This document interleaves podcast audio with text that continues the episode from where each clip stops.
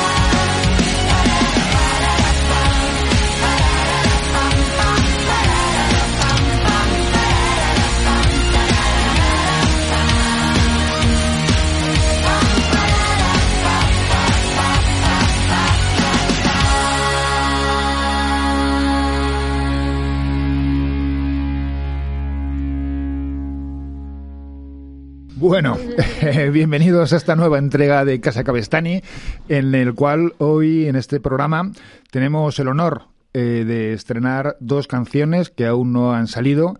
Eh, esta que acabamos de escuchar de, uno de, de, una de nuestros invitados de hoy se estrena mañana y la otra con la que cerraremos el programa, que es de eh, Cookie Alegre, se estrena el viernes que viene.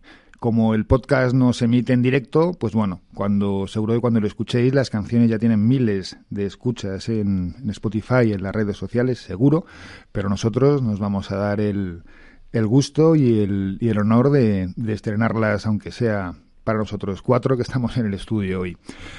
Eh, como habréis podido adivinar, este temazo eh, atemporal, eh, pertenece a May Meneses, a Nena Daconte, uno de nuestros invitados de hoy. Bienvenida, May. ¿Qué tal? Muchas gracias. Estamos con los pelos como escarpias, después de escucharlo, lo que va a ser la canción de las Navidades y la canción, yo creo, de, de mucho tiempo, ¿no? Está muy guay, está muy guay. La verdad que la versión es una versión totalmente La La Love You. Y yo creo que ha quedado muy potente, muy, muy alegre también, da muy buen rollo.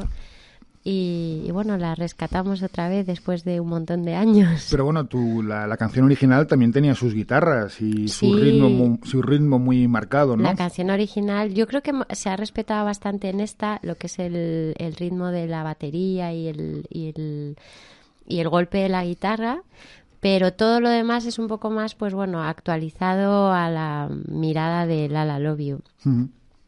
Y la parte esa de tecno mola un montón. Sí, está guay. O sea, como de, no de tecno, pero del el bombo ese ahí me, me gusta mucho, me gusta Este que habla, que, que luego es imposible contactar con él, Pero pero ahora no, pa- ahora no No para, para de hablar, no para de hablar. Y luego quieres contactar con él y no No, puedes. soy un chapa, yo soy un chapa, soy un chapa.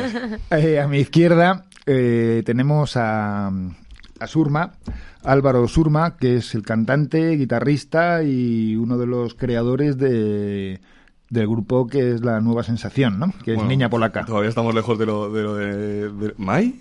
Sí, Yo sí, pensaba me que era... me claro, de- estaba- no. Menudo imbécil. Eh, digo, qué desastre. Eh, pero, pero vamos, sí. no Niña sé, polaca. no, niña polaca, sí. Nos centramos. Nada, pero no, no, la sé. Bueno, yo qué sé, estamos ahí haciendo cosas. Está Hombre, bien. acabáis de sacar disco y, el otro, y el otro día se publicaban las primeras fechas de conciertos Ujú. y viene, viene cargadito, ¿no? Sí, se viene movido, se viene movido. Mm. Se vienen curvas. Acabáis de estar en Sevilla. Ajá. ¿Y habéis podido tocar o se suspendió por la Eh, lluvia? se suspendió o- uno de los dos, luego el otro cambiaron, pero nada, fue muy divertido. Fue muy Mm. divertido, nos lo pasamos muy bien. Y ahora nos vamos a Málaga y después a Oviedo y después, no sé ya, que no- no, Mm. por, por España, dando vueltas. Ujú. Pero bien, nada. Mai, de- estuviste hace poco en la sala Cool, hace dos semanas, viendo. Estuve ahí viendo coincidimos allí a viendo Niña a, Polaca, a sí. Niña Polaca. Y bueno, Me gustó mucho, está muy guay. Pegamos gritos. No, está muy guay, el público se lo pasó pipa, ¿no? Sí, Con- sí, sí, la verdad que nos quedamos un poco locos con lo que pasó Sí, en la sí. No lo esperábamos. ¿Cuánta gente había? o cuán- Pues en el del jueves creo que 400 pocas y en el, y el viernes casi 800 personas. Jope, o sea, que un sold out. El, Sí, el viernes, ¿no? sí, el viernes, el viernes no cabía, se estaba, hacía mucho calor ahí dentro. Muy guay. Sí.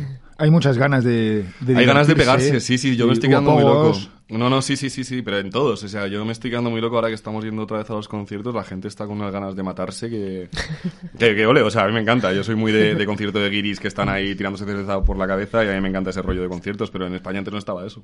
Y los You, cuando tú presentaste la canción pues hace un mes en, en la Sí, en la Riviera, también había un mogollón, dos mil personas Sí, y sí, todo el mundo sí. saltando, Yo creo que la bailando. gente nos han tenido encerrados mucho tiempo y tenemos ganas de comernos Mm. todo, la verdad. Oye, hablábamos antes de, de entrar en escena, curiosamente los dos sois abogados, o tú eres licenciada en Derecho y- Licenciada en Derecho. y tú eres Yo tampoco soy abogado. No tengo, no tengo el examen hecho, el de, Ah. el de Ah, es acceso a la bueno, abogacía. claro que han cambiado las, han cambiado Sí, las cosas, sí, ¿no? Han y- cambiado la, la educación. Mm. O sea, Pero- tengo el máster de acceso a la abogacía, pero no me, no me Abogado en plan bien, ¿eso qué quiere decir? En plan, yo, es que yo veo a los abogados, tío, y siempre pienso en plan, vaya coñazo de personas, tú, o sea, quitando X, X esto, pero es como, yo pienso en un abogado y a mí me da un puto cringe, la verdad. O sea, mm, quitando eso, X excepciones o X sectores de la abogacía que sí que son como más normales, pero la peña de los despachos, la verdad, queda bastante, o sea, mucha gomina ahí. Mm. No sé. Hombre, yo tengo vecino, un vecino que es socio de un gran despacho y le veo llegar a casa todos los días entre las 10 y las 10 y media. Sí, no, no, y digo, no es- sí. Pues no sé, a lo mejor gana un millón de pavos al año. Lo, lo jodido es que no sé- tampoco, no ¿eh? sé si merece la pena. Lo jodido es que tampoco. Y los socios al final, tío, yo me acuerdo que en el, en el máster que nos daban, que venían bastantes socios a darnos clase y tal, hubo dos que palmaron ese año. En plan, con 60 años, pues yo creo que ya te, te metes en, en un nivel de estrés y de agotamiento mental que el cuerpo te mata. O sea, no... Mm. no... Y tú también estudiaste Derecho porque no había otra cosa que hacer. A ver, yo, yo quería estudiar psicología, pero mi padre me dijo que para estudiar psicología me quedaba en Alicante, que si quería derecho que me iba o a Madrid, a Barcelona o a, o a Bilbao, a Deusto. Y me tocó estudiar derecho Sí, para por- los padres es como una carrera O sea, bastante lo agradezco, eh, lo, lo agradezco, no, no, lo agradezco porque al final, yo que sé, pues tienes salidas laborales, Sí. eh, al final es un, es, mm, por lo menos en mi campo me resulta bastante estimulante en general, o sea que, que no, no, me, no me quejo del todo, o sea, me parece un- una profesión guay, lo que es que sí que es bastante eh, sacrificada, digamos, de, te, te- te roba la vida en general, y para, si lo quieres compaginar con cosas, pues es jodido. De, aunque yo he tenido bastante suerte. eh, o sea, de- lo digo. Hombre, la- cualquier profesión Mm. te, te puede llevar la vida, ¿no? Incluso la música. Sí, sí, bueno, la música más de una se ha llevado por delante. pero- No, pero no, más que haya, más allá de por la mala vida de la música o la... Me refiero que un grupo que, que lo intenta, eh, pues ensaya ocho horas al día muchas veces Sí. y, y de lunes a viernes Sí, sí, y- sí, o de sí, lunes sí, sí. a sábados Sí. porque es su trabajo no Mm, y Justo, justo, justo. O sea, no, no ensayamos tanto porque no, no tenemos tiempo, pero, pero sí que es, es que es otro trabajo. Entonces es compaginar y la peña muchas veces cuando le dices lo de la música piensa que es como jujeo, que también hay mucho jujeo, pero, pero es mucho de curro de, pues eso, el promo, horas de coche, Claro. horas de ensayo, la composición en sí también quita muchísimo tiempo y hace falta, pues es un trabajo. ¿Y tú, Mai, por qué te hiciste abogada? ¿O por qué estudiaste Derecho? Ya que has preguntado a, a Álvaro. Ahora me toca a mí porque yo iba para... Yo est- estaba estudiando música, eh, canto lírico, ¿no? En plan, lo que pasa es que por mi tipo de voz pues tenía siempre canciones así medievales, muy aburridas y tal, pero bueno, era un poco la, la salida, la, la carrera que yo iba a hacer era la Escuela Superior de Canto y justo en el examen se ve que, bueno, me dio un poco de pánico escénico, no lo hice tan bien como, como el resto del tiempo. Y, y entonces me suspendieron, me dijeron que tenía voz de niña pequeña, que me tenía que cambiar la voz. Y, y entonces, pues estaba en septiembre sin, sin haberme aplicado a ninguna mm, universidad, a ningún sitio. Y fue un poco la salida de, bueno, pues haz derecho como todos tus hermanos y ya veremos qué hacemos contigo. Y Y sale. fue un poco eso, sí, porque es una carrera comodín, aprendes Sí. muchísimas cosas y luego, mira, al final en la vida de, de la música me ha servido para leerme todos los contratos y por lo menos entender cuánto tiempo voy a estar atada según qué... Sí. ¿Y en qué condiciones? Y no? en qué condiciones a según qué empresas, sí. Mm. Hombre, yo las relaciones que he tenido alguna vez, pues o como sello cuando lo tuve, organizando alguna algún concierto y tal, cuando, aunque sean amigos, cuando el grupo el que te pone como intermediario es un abogado, dices, qué cabrones sois. A ver, no, yo, yo lo veo súper básico porque al final la peña se mete en unas cosas que a mí me cuesta creerme. Alguna, algunos amigos míos que se han metido en contratos que dices tú, pero cabrones, es que ni os lo habéis leído. O sea, de- muchas veces lo leen y no lo entienden tampoco. Y, pero yo lo veo súper básico. O sea, yo creo que todo el mundo tendría que tener por lo menos unas nociones básicas de cómo funciona esto porque al final te estás atando en, pues eso, en plazos de 10 años igual, en los contratos feos. 10, 20 años, 10 discos ahí, o sea que no... Y unas condiciones muy leoninas muchas veces. Porque vosotros sois un grupo subterfuge Sí, y tú Yo no sé dónde estoy ahora mismo. estoy un poco en tierra de nadie. Yo ahora mismo lo que tengo son canciones nuevas y, y me gustaría trabajar con alguien que le ponga el mismo amor y la misma pasión que yo tengo ahora mismo con la música. Entonces, bueno, estoy un poco ahí. Me, sí me gustaría estar con Subterfuge, pero no lo sé todavía. Porque tú ya tienes seis discos a tus espaldas, ¿no? Tengo cinco, Cinco, cinco. cinco Estoy discos. haciendo el sexto ya. Y, y el quinto, he estado siempre con Universal, después el quinto disco estuve con BMG y, y ahora, bueno, pues a ver qué, qué hago, ¿no? Y por dónde tiro. La verdad que la gente de BMG son encantadores y tengo, normalmente tengo buen trato con todo el mundo, pero no sé, de pronto se cruzó Carlos y, y fue un poco amor a, a A primera primera, vista, vista, ¿no? sí. Hombre, eh, lo que tiene Subterfuge y lo que tienen los sellos pequeños, ¿no? Son también que, que hacen apuestas más arriesgadas o, o dan un giro en las carreras de Sí, yo de los necesito músicos, ahora ¿no? un poco de pasión, la verdad, Claro. y un poco de, de- de fe, ¿no? En, en mi trabajo. Y aquí en Subterfuge, pues vamos, aman lo que aman lo que hacen. Y yo, creo- yo creo que los, los trata muy bien porque, bueno, aquí tenemos a Álvaro, que Yo es un reflejo. y bueno, pues los que ya tenemos una edad, conocemos Subterfuge hace más de 25 años. Y bueno, pues tenemos muchos grupos, am- muchos amigos que han tenido grupos que han pasado, que están por aquí, y pues todos son buenas palabras, ¿no? Sobre todo por quien te da la oportunidad de, de empezar, ¿no? Sobre todo Y la de- de confianza del la carrera, principio, tío. sí, sí, sí, Mm. justo. O sea, de quien apuesta por ti, a- nosotros somos el claro ejemplo de la de no éramos absolutamente nadie de- y ha sido todo trabajo, trabajo, trabajo, trabajo y, y muchas ganas. Yo estoy un poco como, o sea, me, me encuentro un poco en, en tierra de nadie porque, em, claro, yo siempre he estado un poco en el mundo comercial y mis canciones siempre han sonado en la radio comercial, pero de pronto una se retira un tiempo, eh, se vuelve mayor, ya no cumples como todos los objetivos mayor, no. ya no cumples un poco los objetivos de, del mundo más, eh, más, bueno, el mundo mainstream. Y, y de pronto te quedas que parece que la, la trayectoria mm, profesional o la carrera artística ya no, ya no cuenta, ¿no? Ya no, solo importaban los hits y, y las canciones mm, como más eh, los hitos más importantes, ¿no? que a lo mejor he tenido dos o tres, pero el resto de canciones a lo mejor le importan a menos gente, ¿no? Entonces yo creo que ahora voy a fijarme en esa menos gente que, que le gustan mis, mis canciones y mis conciertos. Pero no, vamos, ahora he visto que el fin de semana pasado comenzaste la, has comenzado una gira. Y, Sí. pero vas a hacerla todo en teatros, vas a hacer ambientes No, íntimos eso ha sido o un donde surjan. concierto, ha sido un concierto suelto y, y la gira todavía no la he planeado. Yo lo que me gustaría es mm, volver con la banda y tocar en salas y volver a sentir un poco, pues eso. Yo veía a Niña Polaca y decía, yo quiero estar ahí arriba ya. eso es un poco lo que, Bueno, lo que eso nos pasa a deseo todos y cuando vemos a notar alguien, las, sí. las guitarras y, y sentir un poco, pues ese ese power ahí arriba. Yo que Mm. también tengo un grupo, pues cuando ves a otros tocar, Siempre te hay entran- envidia. te entran ganas de, Sí, Sí, sí, sí, sí, sí, sí, sí, subir, sí, sí, sí, a sí. tocar. Que además eh, tu relación con la música o tu relación familiar con la música no es solamente tú, también tu hermana, ¿no? Tu Marimar, hermana sí. Marimar es bajista de, de un grupo de lo que se pudo llamar la escuela indie, la escuela Elephant, ¿no? De, Sí, de sí, Madrid sí. o de España de los, de los 2000 y tal. Mi hermana, bueno, mi hermana y yo compartimos el mismo maestro musical, que es mi hermano mayor, que nos lleva como 13 años. Y entonces, desde que éramos muy pequeñas, nos iba leccionando con la música buena, ¿no? Esto sí lo podéis escuchar, esto no lo podéis escuchar. y entonces, mi hermana, que siempre ha sido más obediente que yo, eh, siempre ha seguido un poco por ese camino más alternativo, ¿no? Un poco la contracultura de, de la música.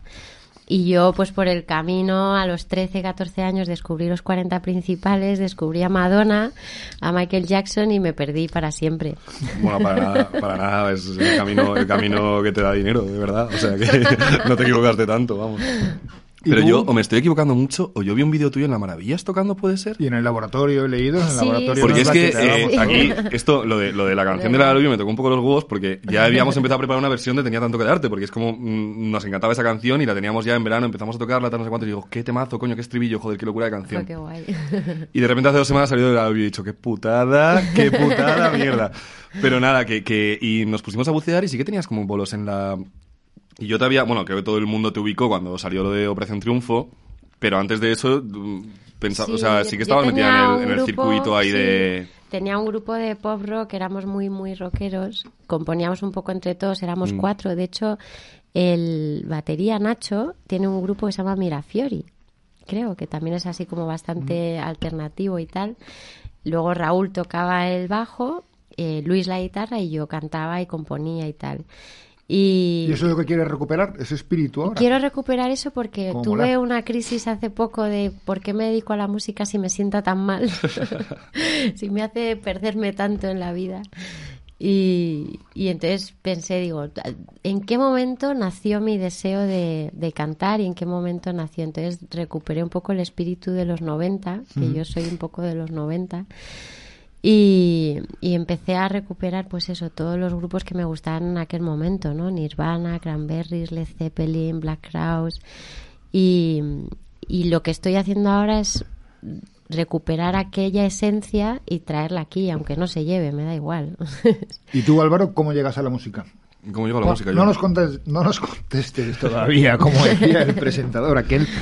Pero bueno, ya sabéis lo que nos estáis viendo, pues que estamos comiendo. Y los que nos estáis oyendo, pues bueno, a lo, a lo mejor nos oís masticar o a alguno le, le preguntamos si está con la boca llena. En la parte gastronómica de este foodcast, que es Casa Cabestani, pues estamos con nuestros clásicos torrendos y nuestra clásica tortilla. Y hoy tenemos cecina y un stick tartar, que yo ya me lo he terminado. Está muy no me Buenísimo. dejan hablar, pues me he Muy puesto a comer. Buenísimo. Muy, muy rico. Un stick tartar que ya hicimos hace unos cuantos programas cuando estuvieron aquí Joaquín Niki y José Luis el Pingüino y que, que está hecho con entrécula, que es una parte del diafragma de la vaca, que es una pieza que se considera casquería, pero que es muy tierna. Y, Está muy rico. Y la verdad es que la, ha quedado rico, ¿no? Muy rico, Sí. muy rico, muy rico, muy rico, muy rico. Y luego de postre, a petición de Mai, pues tendremos tarta de manzana, porque menudos dos invitados. yo lo sé, yo, yo para el tema de la comida soy un porculo enorme, tre- tremendo. Lo siento, Jope. No, pero está bien, y vamos a tomar setas, pero bueno, Álvaro nos dijo que, que él no tomaba setas. Y Pero iba, pero iba a decir que estaban muy ricas. Ya, pero eso ya. Iba a decir que es estaban muy ricas. La gente nos ve. Y a Mai le pregunté si tarta de queso o tarta de manzana, pues dijo que manzana. A mí y, es que la de y es lo que manzana me- tomaremos, me lo que pierde, tomaremos sí. de postre. Hecha esta pequeña pausa gastronómica, ¿tú cómo llegaste a la música? Álvaro?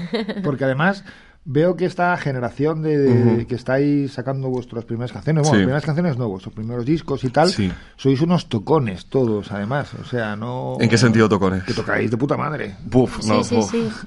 ¿A que sí? Es cierto. No sé yo si tocamos de puta madre, ¿eh? yo me O cago sea, en yo la madre hace de mucho que no voy la a ver a un grupo que esté empezando Sí. y que digas, jope, ¿sabes? Que- O sea, la intención siempre es sonar bien, ¿no? Entonces, eh, yo sí que soy muy por culero con los ensayos y sí que los llevo bastante a rajatabla porque creo que, o sea, me da mucha rabia ir a ver a alguien que toque mal. En plan, me, me toca los huevos para dar una entrada y, y que me haga una mierda de, de- O sea, no lo entiendo, no entiendo que ni tenga que ser cutre.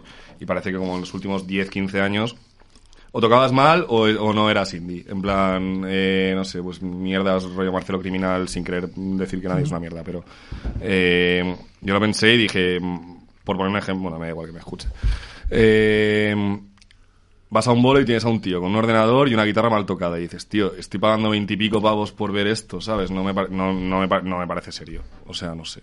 Y Otro día estuvo aquí Jordana B eh, y nos dijo exactamente lo mismo. Es que no lo entiendo, sí, es que Ma- María y yo, María y yo tenemos una visión bastante parecida a la vida en general, en O salir cosas. borracho a tocar, o Sí, salir no lo, sin no lo- ensayar, no lo o salir entiendo, tal, tío, no lo entiendo, no lo entiendo, me da rabia, tío. Y dices, coño, he conseguido engañar a pff, 700 personas para que vengan aquí a, a pegarse hostias cuando canto.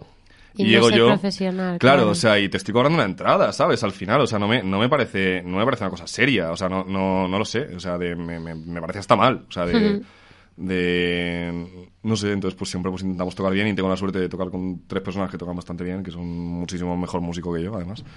O sea que, pero bueno, Sí, porque además de, además de ti está Alberto al bajo, está Beto al bajo, Kobe a la batería y Sandra a la guitarra. Sandra, que además es guitarrista De de, las, Ginebra. de las Ginebras, Sí. que, Sí, que sí, desde Que aquí, también fuimos a verlas a la Sí, a la Riviera Riviera, y yo estuvo muy ahí, guay. sí, sí, sí, sí, sí, que desde sí, aquí las invitamos a las Ginebras o invitamos a Sandra que vienen, si, si seguro que quieren vienen, venir que acercarse, vienen, acercarse a, ver, a pasar un- a comer con nosotros un, un día. Seguro, se lo digo y se vienen seguro. la semana que Y bueno, tú llegas por Mm. Eh, yo llego por. Eh, ¿Por qué llego? Pues porque en mi casa hemos sido muy melómanos toda la vida. O sea, mis padres antes que yo. Mi padre tenía un grupo, yo pues quería ser como mi padre de- hasta los 16 años, luego ya no. Pero ahí me compré una guitarra, empecé a tocar la guitarra, empezamos, me gusta mucho escribir sobre todo. Y, y un poco de rebote, la verdad, en plan, porque yo escribía para mí, hacía las canciones para mí, tenía un grupo en Alicante, pero bueno, era una cosita así muy pequeñita. Y al final, yo qué sé, pues me junté con Beto que nos conocimos, montamos en la banda, de repente le gustaba a la gente, no sé qué, empezamos a dar bolos, luego nos llamó Carlos y, y pues un poco de rebote todo, no, no ha sido nada buscado. O sea, la música en sí, porque la música al final, pues si la mamas en casa, yo creo que te la quedas ya para toda la Y vida. Carlos se pasó toda la pandemia mandándonos por WhatsApp todos los días. Sí, dio mucho por culo Madrid, en sin ti. Madrid, Sí, sí, Madrid, sí, sí, todos sí. hicimos. eh, Entonces estamos hasta los huevos. Todos los putos días compartiendo Madrid sin ti. Yo me pasé seis meses sin querer escuchar esa canción ni de lejos, porque ya está hasta los cojones, en plan, el, "Uh", no, no podía más. Y 500.000 escuchas, que no está mal. no está mal y sin entrar en playlist en ninguna, o sea que son Qué como súper orgánicas, sí, la verdad. el- es muy bonito lo que ha pasado con él. Y hay mucha gente como que está muy implicada con esa canción. Yo qué sé, es que es muy, ¿sabes? Es que es muy Madrid, ¿no? Sí. Es muy Barney, es Sí. muy tal. Muy así, sí, supongo, no sé, pero que es, es muy bonito cuando haces algo, yo qué sé, pues esa canción yo la hice literalmente 15 minutos porque echaba de menos a una amiga mientras estaba al teléfono y me dijo, haz una canción, y dice esa canción y de repente, pues, la peña, es- peña tatuándose esa mierda y dices, pues, joder, qué bonito, ¿sabes? Y- Hombre, yo todavía lo comentaba, llamadme lo que queráis, pero yo os veo, podéis seguir la senda de los enemigos, ¿no? Nos comparan mucho con los enemigos, es curioso porque yo no había escuchado los enemigos en mi vida. Yo te- tenía Bueno, cero, cero cultura mejor, musical ¿no? española hasta, hasta hace nada. Hasta hace nada. O sea, yo en, en mi casa se escuchaba música en inglés y música en catalán.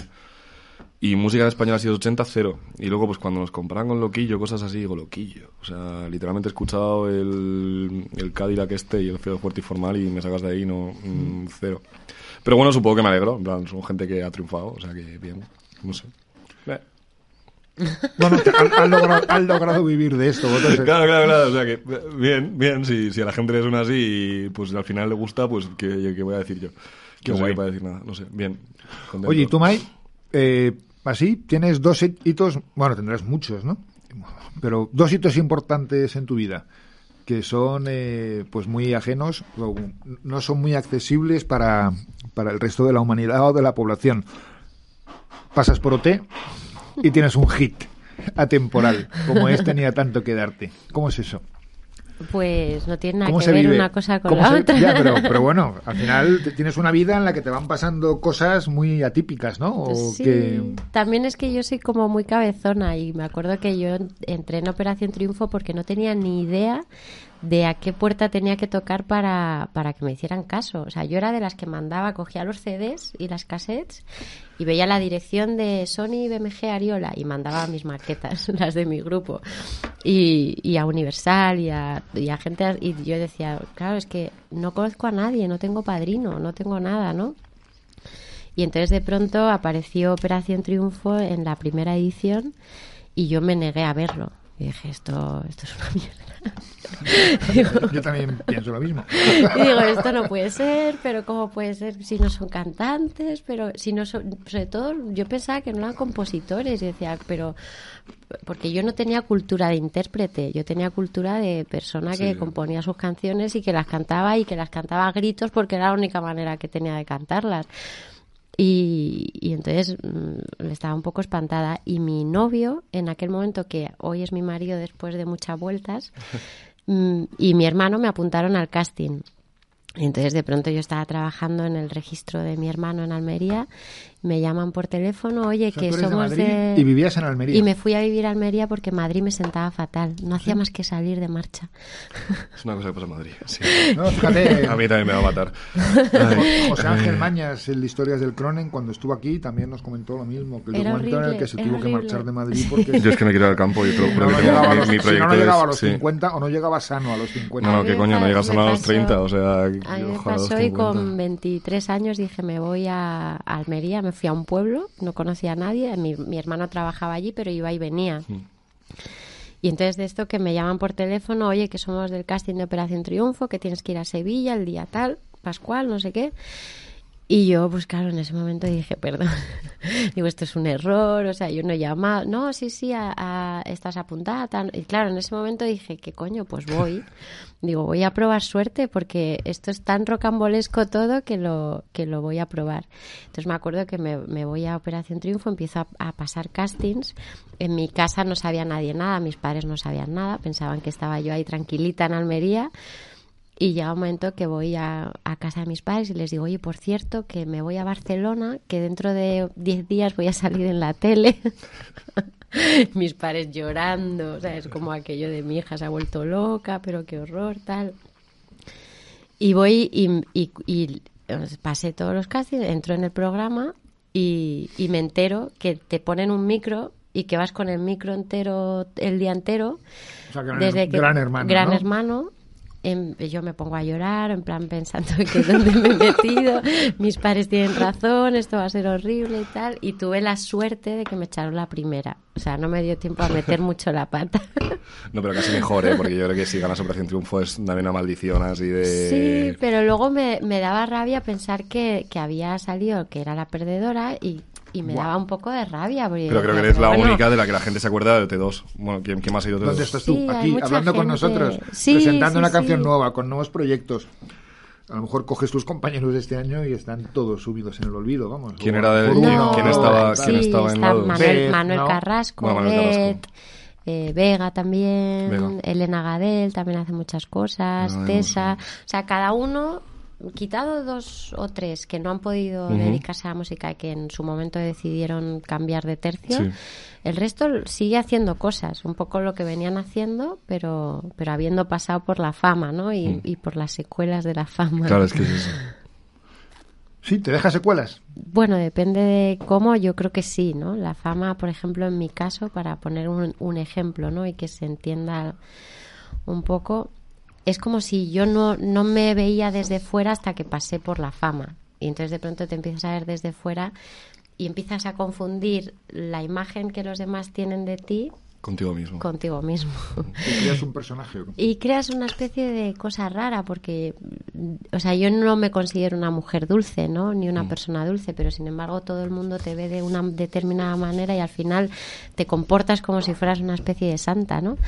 Y dices, Sí. pero qué, qué, qué, qué cosa más rara, ¿no? Si yo no, no, no tiene nada que ver conmigo ni con lo que yo he sido a lo largo de toda mi vida. Suele pasar con los humoristas y los cómicos, ¿no? Que luego son unos tíos muy serios o incluso amargados y que la gente a veces, les, o a López Vázquez se decía, le paraban Sí. por la calle y decía, es que usted no me está haciendo ninguna gracia.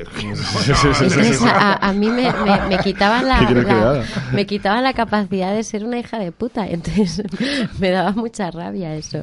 Y hay que ser hijo de puta. No, es una broma, pero pero un poco en la vida sí, ¿no? Para hacerse para hacerse valer a veces hueco. tienes que ser un poco hijo de puta y decir aquí estoy yo, chicos.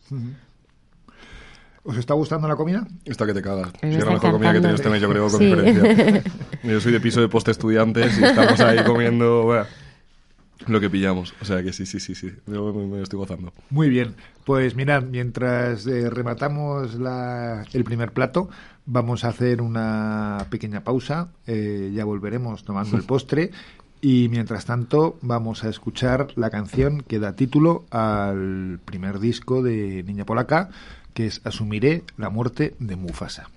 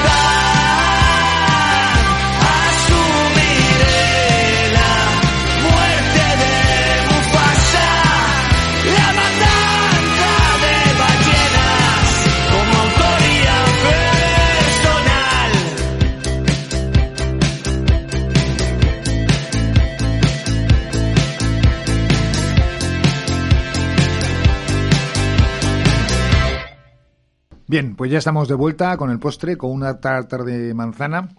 Que en esta ocasión le habíamos preguntado a Mike que qué prefería, si nuestra tarta de queso o la tarta de manzana, y nos dijo que manzana, ¿no? ¿Te gusta? Me encanta, está buenísima. Voy a repetir. Riquísimo. Muy bien. Bueno, pues estábamos hablando antes de, de tu paso por, por, hacer, por Operación Triunfo, que comentábamos fuera de antena o- y también comentabas un poquito antes que te puede marcar o enmarcar. Yo conocía a Nena Daconte, pero no tenía, no sabía que habías pasado por Operación Triunfo. Tampoco soy un, un seguidor de, Del de- programa. del programa, ¿no? Conoces a los que salen porque luego te los han estado durante años repitiendo en Claro, los es que medios. pasaron como tres años desde que yo salí del programa hasta que salió el primer disco de Nena Conte. Ajá. Y, y ese primer disco, curiosamente, tenía las mismas canciones que le había enseñado a todas las discográficas cuando salí, pero como era la perdedora, nadie quería ese disco. Y lo mismo, tres años después, funcionaba. Entonces aprendí una lección ¿Que te lo sacaste tú o lo, lo autoeditaste? o- Sí. Y, y después ya eh, hicimos un concierto en Barcelona y otro en Madrid para presentarlo a las discográficas y tal. Aparecieron dos chicos de Sony y 13 personas de Universal, pero con el contrato debajo del brazo y todo. Qué O sea, fue como muy Qué guay. loco. Nada, O sea, y nos cambió la vida, pero No, completamente. ¿Y cómo te cambia la vida cuando tienes un hit? Pues, a ver, en, Aparte de en ese momento, claro. en ese momento lo único que pasa por tu, o sea, estás trabajando todo el día, 24 horas, o sea, si lo de los abogados trabajan, mm, el artista en promo trabaja pero sin parar. No paras de hacer entrevistas. A, a veces teníamos 13 entrevistas al día. O sea, íbamos de un sitio para otro, de una ciudad a otra, viajando constantemente. Estuvimos nueve meses de, de promoción intensa. O sea, había, había momentos que yo decía, oye, mm, vamos a tener tiempo de volver a casa a poner una lavadora, porque es que, o sea, necesito mm, Sí. lavar la ropa, o sea, no, no necesito descansar un segundo. Y entonces eh, es todo sin parar, todo sin, sin te- no te da tiempo a pensar nada, ¿no? De pronto imagínate que te dicen, oye, que estáis nominados al, a recibir el premio Ondas Artista Revelación. Y yo dije, Claro, ¿qué, tienes qué un es, Ondas, tienes disco de oro. ¿qué es un premio Ondas? Pregunté. no tenía ni idea, o sea, de, de la magnitud del, del lugar en el que estábamos Sí. llegando. Y eso mucho antes de, de sonar en la radio, o sea, fue toda una locura enorme. Es un poco lo que le está pasando ahora, aunque sea otro rollo, a Samantha, Samantha sí. Hudson, ¿no? Lo ves con ella o Sí, con sí, sí, Gemma sí, sí, sí, y están en todos los sitios a En todas todo el horas puto día dando vueltas por ahí. Sí, sí, sí, es tremendo. Sí, sí, están sí, sí, haciendo más kilómetros que... Y a mí me hubiera gustado haber si haber sabido lo que sé hoy, pero en ese momento y sobre todo yo tenía que habérmelo tomado Es lo que todo la vida. mucha, claro, que no no No avisa. que no no empiezas avisa. por el principio y acabas por el final, no hay otra forma, Mm. ¿no?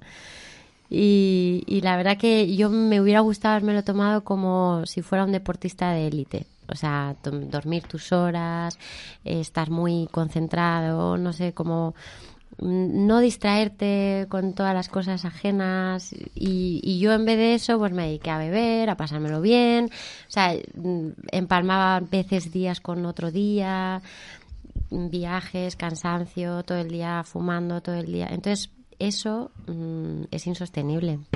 Llega un momento que el cerebro te dice, "Eh, que me estoy cayendo. Claro. Porque, claro, eh, el concurso que, que hablabas, Operación Triunfo, tú también lo estábamos comentando hace un segundo fuera de antena, pues ahora también con las redes y tal, el, el seguimiento que te hace todo el mundo, ¿no? Igual Claro, que... es una locura. Es una puta locura el escrutinio ¿No, general. te- no- no- público. no merece la pena?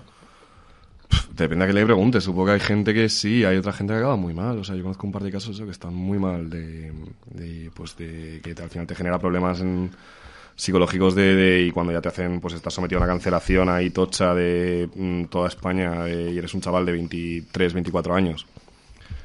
Que de repente, yo que sé, te han sacado cuatro tweets de hace 10 años, tener a mm, 50.000 colgados acosándote por redes. A ver cómo te, cómo te comes esto en la cabeza, ¿sabes? O sea, es- es- es una.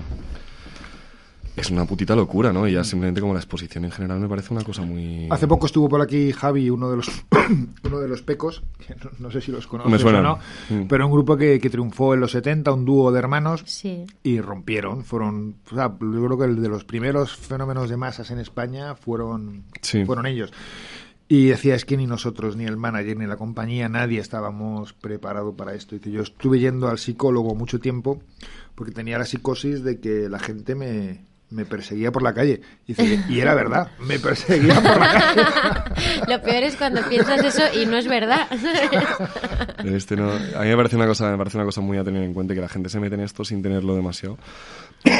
No sé si antes te he oído comentar, decías, a ver cuánto duro en esto, o ya me estoy cansando de esto. No, no, no, no, cansando para etapas. nada. O sea, no, no, no, no. Y de hecho me parece precioso. O sea, quiero decir, me parece que es una cosa que, que mucha gente intenta y que poca gente puede, puede conseguir, ¿sabes? Que bandas ahí para, para, para, para dar y regalar, de levantarse una piedra, tienes una banda casi. O sea, y, y que tener la oportunidad, pues yo, nosotros que estamos a un nivel muchísimo más bajo de lo, de lo tuyo, por, por, por descontado que nosotros somos, no somos nadie. Pero ya me parece una- una- un regalo de la vida poder, pues eso, pues dar conciertos y que de repente pues te vas a un sitio y tienes a 100 colgados ahí, pues eso, pegándose con Qué tus guay. canciones y cantando. En plan, me parece, me parece un regalo, o sea, me parece un puto regalo. Pero sí que renuncias, sobre todo, pues eso ya cuando vas subiendo de nivel a, a un montón de cosas de, de que hay que llevar mucho cuidado, qué dices, qué haces, sales y ya, pues yo qué sé, pues eh, a nosotros solamente nos va a pasar en Malasaña porque Malasaña sí que nos conocen más. Pero salir y estar con tus colegas y de repente que alguien te pare o algo así, pues son cosas que dices, vale, la intimidad la- la, o que gente que te sigue en historias de repente sabe que has estado no sé dónde o que te ha visto no sé cuántos y es como que no pasa nada, pero que, que, Bueno, lo que estás- es como estás- que es como raro, tú, ¿sabes? claro, Claro, de- que lo sabes, me- se lo me estás contando tú. que- Claro, claro, claro, claro, pero que eso vas, que la gente, tú- yo que sé, postea un esto con sus amigos y le, pues tú lo ves y dices, vale, está este con, pero que, que te da exactamente igual, pero que luego que alguien que no conoces de nada y llegas a Barcelona y, y que te haga un review de tu última semana y es como, bro, Bienvenido al siglo XXI, ¿no? Qué miedo. Y, y nada, pues eh, es, es una, yo qué sé, no sé, es una cosa rara, ¿no? O sea, no sé, no, no. Es que también yo como, eso, vas a trabajar a las 8 de la mañana y pues estás ahí comiendo tu mierda delante del ordenador y, y, y- y de repente pues te ves lo otro y es, es una cosa extraña, yo qué sé, no sé. Si en un momento dado tuvieras que elegir entre voy a vivir de la música o voy a intentarlo o voy a vivir de otra cosa, si se diera la dicotomía, ¿qué, qué harías? Porque tú lo tuviste claro, ¿no, May? Bueno, yo no. ¿No? Yo he tenido mu- muchísimo. Yo siempre he estado con esa, con esa doble. Y a- a- ahora estoy como asentándome en la música, pero siempre estoy huyendo de ella, siempre. Hice derecho para no dedicarme más a la música. Después de derecho me iba a ir a la música. Se murió una familiar eh, muy cercana, una persona muy cercana a nuestra familia, que se dedicaba a una productora de cine, que es lo más cerca del mundo de la- del arte que yo mm, conocía. Y me pareció como una señal y dejé la música. Después volvió a pasar otra cosa y vuelvo a la música. Y, y- y aún después de, de tenía tanto que darte, en qué estrella estará y tal, estudié paisajismo, interiorismo para intentar huir de la música, y, pero no puedo. Estoy siempre como atrapada. ¿Y ¿Tú crees que no es un tema, no te voy a decir cultural ni familiar, ¿no? Pero Sí, puede con ser, determinadas claro. personas decir, joder, la música no es un trabajo. Entonces yo tengo, no quiero asumir, claro, no claro. quiero asumir que estoy haciendo esto porque en mi entorno En mi no lo ve como un trabajo claro. y me están viendo como un O sea, desgraciado, como una En mi, desgraciada. en mi inconsciente está eso escrito a fuego, en el- obviamente. En el de muchos está escrito. Claro, y entonces te cuesta salirte del carril. Y yo me he salido muchas veces, pero cuando sales estás como en tierra de uh, arenas movedizas. ¿Tú has tenido el apoyo de tu gente para... Nada, no, no, no, a mí hasta el año pasado lo de la música era en plan estudia y ya luego cuando vieron que empezaba a ir en serio, pues ya más o menos. Y eso que son todos muy melómanos, pero no había ningún artista así en casa, eran todos pues por la parte de madre abogados y por la parte de padre pues dentista y mi padre empresario, o sea que no, no había nada y lo de la música siempre era como lo que le quita tiempo al niño estudiar. Y eso que yo nunca he estudiado mucho, ¿eh? pero eh, pues era una cosa que no se tomaron en serio hasta el año pasado y de hecho bastante en contra todo el mundo. Pero a mí me da igual, o sea, yo siempre he hecho un poco lo que me ha salido de los huevos, entonces tampoco me... ¿Y el resto del grupo estudia o trabaja o...? Sandra trabajaba eh, en, en una productora audiovisual, en, en Globo Media creo que era, y se lo dejó el año pasado ya porque lo de gestionar ginebras con Niña Polaca ya era una puta locura de por sí, o sea que con un trabajo, Sandra también estuvo en Jordana antes, hubo un momento sí. que estaba con las tres bandas y con y con y con el curro y se lo dejó hace se lo dejó en verano este verano y Beto ahora mismo está en paro pero hizo psicología y Kobe es tatuador y pero se apaña el solo y va muy tranquilo o sea y además tatuador se paga de puta madre y, y nada está ahí en el Escorial tranquilamente con su novia en una casita en el campo y tocando Kobe es el que mejor se ha montado en realidad, en la vida. Sí, el hijo puta. Qué cabrón. O sea, él, él vive, de la, vive de la música. Vi- Vida del aire, los porros y, y los, tatua- y los tatuajes. Un nombre, Y- tranqui- un nombre tranquilo. Completamente tranquilo. A Kobe, después de conocerlo, lo conozco cinco años. Y el otro día en el after party de lo de Ginebras, que hubo un after party en, en un bar al lado, la primera vez en cinco años que he visto a Kobe salir de fiesta. O sea, más allá de las dos de la mañana. Y el otro día se hizo hasta las seis, en plan, se hizo el recorrido entero y fue la primera vez en, no sé, eso, cinco años que lo conozco que, que lo he visto salir de fiesta. Pero no, a Kobe, Kobe vive en, en su nube de... Tú he leído que viviste en Estados Unidos un tiempo. Sí, hace poco estuvimos dos ¿Intentando años también allí. tema musical allí o no, no? no, no, no, Fue por, por Edu, le, le mandaron allí a trabajar y siempre habíamos dicho, oye, para los niños que, a- que aprendan un poco el inglés y tal, nos iremos alguna vez y tal. Y, y tocó, o sea, yo mm, lo viví como una experiencia personal de soledad. sí, porque a- a- es verdad que allí nos encontramos un grupo de españoles y enseguida pues nos acogieron, nos explicaron un poco y, y estábamos siempre con, con, con ellas, ¿no? Pero, pero sí que, claro, yo mientras a lo mejor trabajaba todo el mundo, yo estaba en mi casa sin, con mi guitarra muchas veces, pero tampoco me apetecía componer allí. La verdad que esa parte se me... Lo que tienes ahora preparado son canciones de Estados Unidos. No, son canciones del confina del post-confinamiento. Después, en el confinamiento tampoco compuse nada. De hecho, no me apetecía tocar la guitarra ni me apetecía cantar. O sea, yo estaba como flipando en el confinamiento. O sea, no entendía nada. Y me pasaba el día haciendo bizcochos.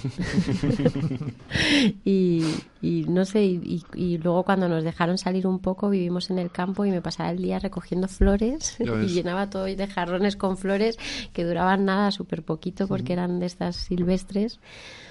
Pero, y entonces después, eh, como que tenía como un nudo ahí en la garganta, lo, lo desaté y salieron como 14 o 15 canciones del tirón.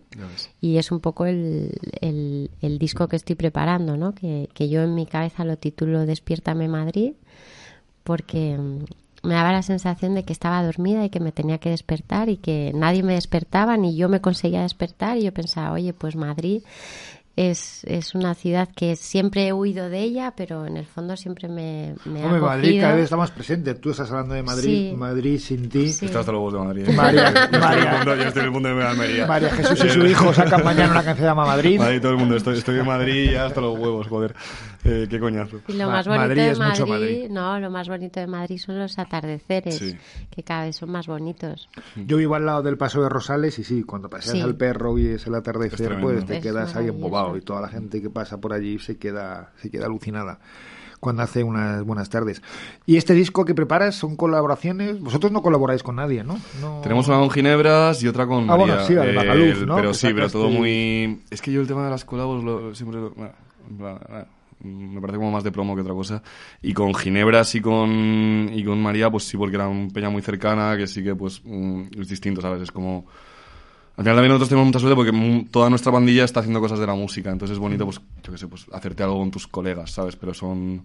Tampoco tengo nada en contra, pero tampoco tengo nada a favor. Y tú, aparte de las colaboraciones con gente top como Yo tú, con, como Marta Sánchez o Ana Corroja, tienes esta sí. con Lara Love You, y también colaboraste con un grupo muy querido de esta casa que son los Airbags. Sí. es ¿Con también, Airbag? sí. No, no, eso no lo sabía. Hace ves. coros en, en tráiler. Ya ves, Sí, ya ves, ya todo ves. por mi hermana, ¿sabes? Que por Hostia. cierto, ya me meto. Eh, Airbags son de Málaga y se han quedado sin entradas para vuestro concierto. No jodas. Pues, Tú, pues sí, súper fan de Airbag. No, no, no, pues lo movemos. No, no sabía, no sabía yo eso, pero sí. Ayer, sí, eso. porque hablé con Adolfo, como venías Sí. y tal, y me dice, le digo, "Vas, tienes que ir a ver a Niña Polaca. Y me dice, sí, a ver si voy a pillar entradas. Y lo que pasa es que en ese sitio es gratis y se acaba muy rápido. Le mandé el link que pusiste tú y me dijo, ya se han agotado. Y dice, Increíble. "Son- hay gente que pide 10 y luego, Y luego ni van, aparecen. Pero esas 10 ya se quedan Ya bloqueadas y tal. No, pues a ver si, sabiendo esto, pues a ver si, si se puede apañar de algún lado, porque yo soy súper fan, joder, o sea, qué peña tan mítica. Eh, pero no, no sabía que eran, no sabía ni que nos conocían, en plan Sí, de... sí. oh, pues y que querían ir a veros, vamos. No, pero se han quedado sin Os entrada. conoce mucha gente, ¿eh? Yo andaría ya con cuidado. A mí al final, esta cosa me parecen de coña, ¿sabes? En plan de, vale, en plan de- Bueno, es que ahora es lo que nos estábamos hablando el otro día que, que tuvimos un, un tema, un programa muy centennial con, con Jordana y, y con Juan.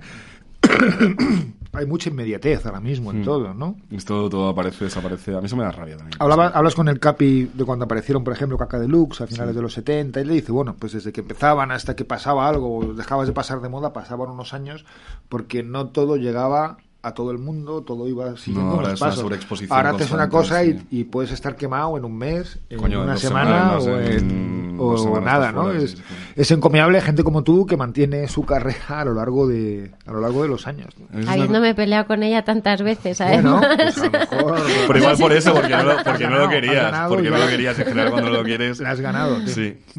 Sí. Pero que ya no hay canciones, a mí yo solo llevo pensando mucho tiempo que no hay canciones de estas que ya digas en plan de atemporales, ¿sabes? En plan, no, no, muy pocas con la cantidad de música que se crea, pero yo creo que es eso que es la, la, la sobre...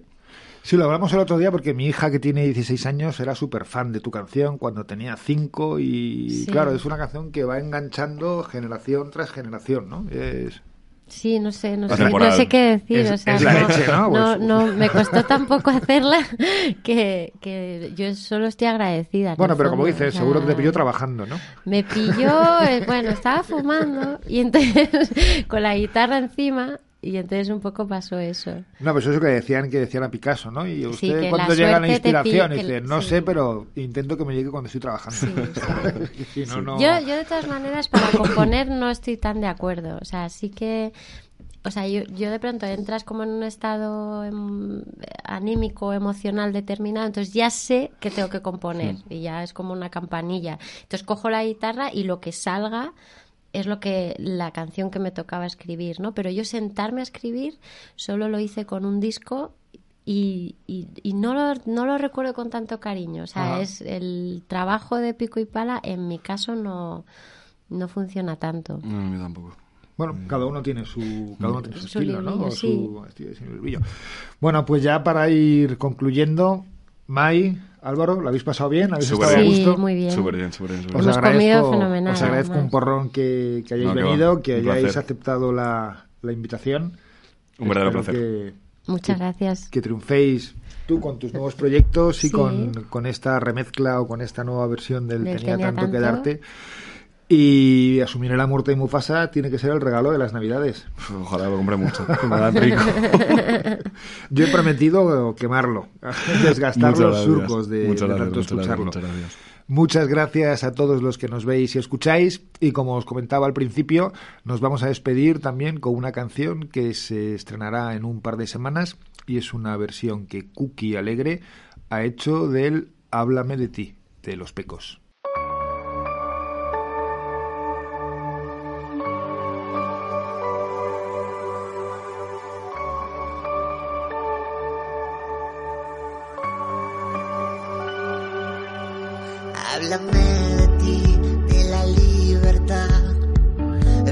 Clases te aburren, ¿hacia dónde vas? Háblame de ti, de la soledad. Si has hablado con ella o te cae muy mal, háblame de ti, háblame de ti.